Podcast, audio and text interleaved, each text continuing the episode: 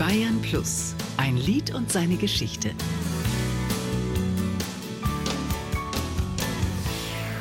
Die rote Sonne von Barbados. Uwe Busse über die rote Sonne von Barbados, die er für die Flippers produziert hat. Mit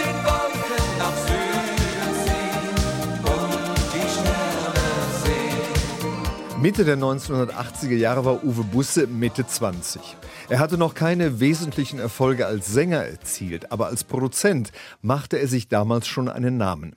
Die Flippers sollte er wieder nach vorne bringen. Die hatten seit mehr als zehn Jahren keinen Hit mehr gelandet. So machte Uwe Busse sich ans Werk. Neben vielen anderen Liedern ließ er zusammen mit seinem Kollegen Karl-Heinz Rupprich die Rote Sonne von Barbados aufgehen. Wie ist es zu diesem Titel gekommen? Die rote Sonne von Barbados. Ich kann mich sehr, sehr gut daran erinnern, dass es draußen stürmte und schneite. Es war nämlich auch so Ende November.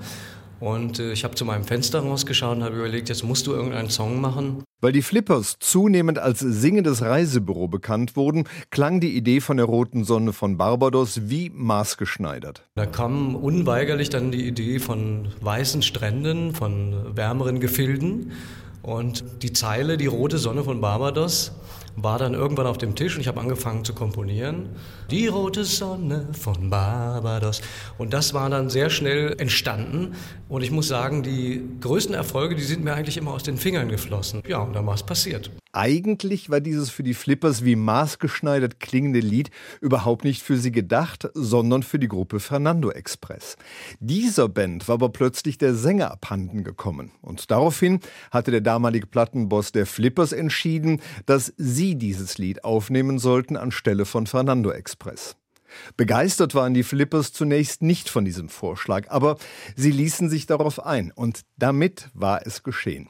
So sorgten sie 1986 in der deutschsprachigen Musiklandschaft für eine Sensation des Jahres. Die Flippers tauchten nach langer Zeit wieder in der Bestenliste auf. Seitdem waren sie dort Dauergäste mit vielen Singles und Alben und das bis zu ihrem Rückzug im Jahre 2011. Das war damals das ganz große Comeback. Die hatten ja Weine nicht kleine Eva in den 60er Jahren sehr erfolgreich. Und wir lernten uns dann 1984, glaube ich, kennen. 85 haben wir das erste Album gemacht. Da ging es steil nach oben. Das war damals auf Rote Rosen fallen Tränen. Und dann 86 kam dieser Titel Die rote Sonne von Barbados. Ja, und dann war keiner mehr zu halten. Ein Lied und seine Geschichte. Auch im Radio. Jeden Dienstag neu auf Bayern Plus.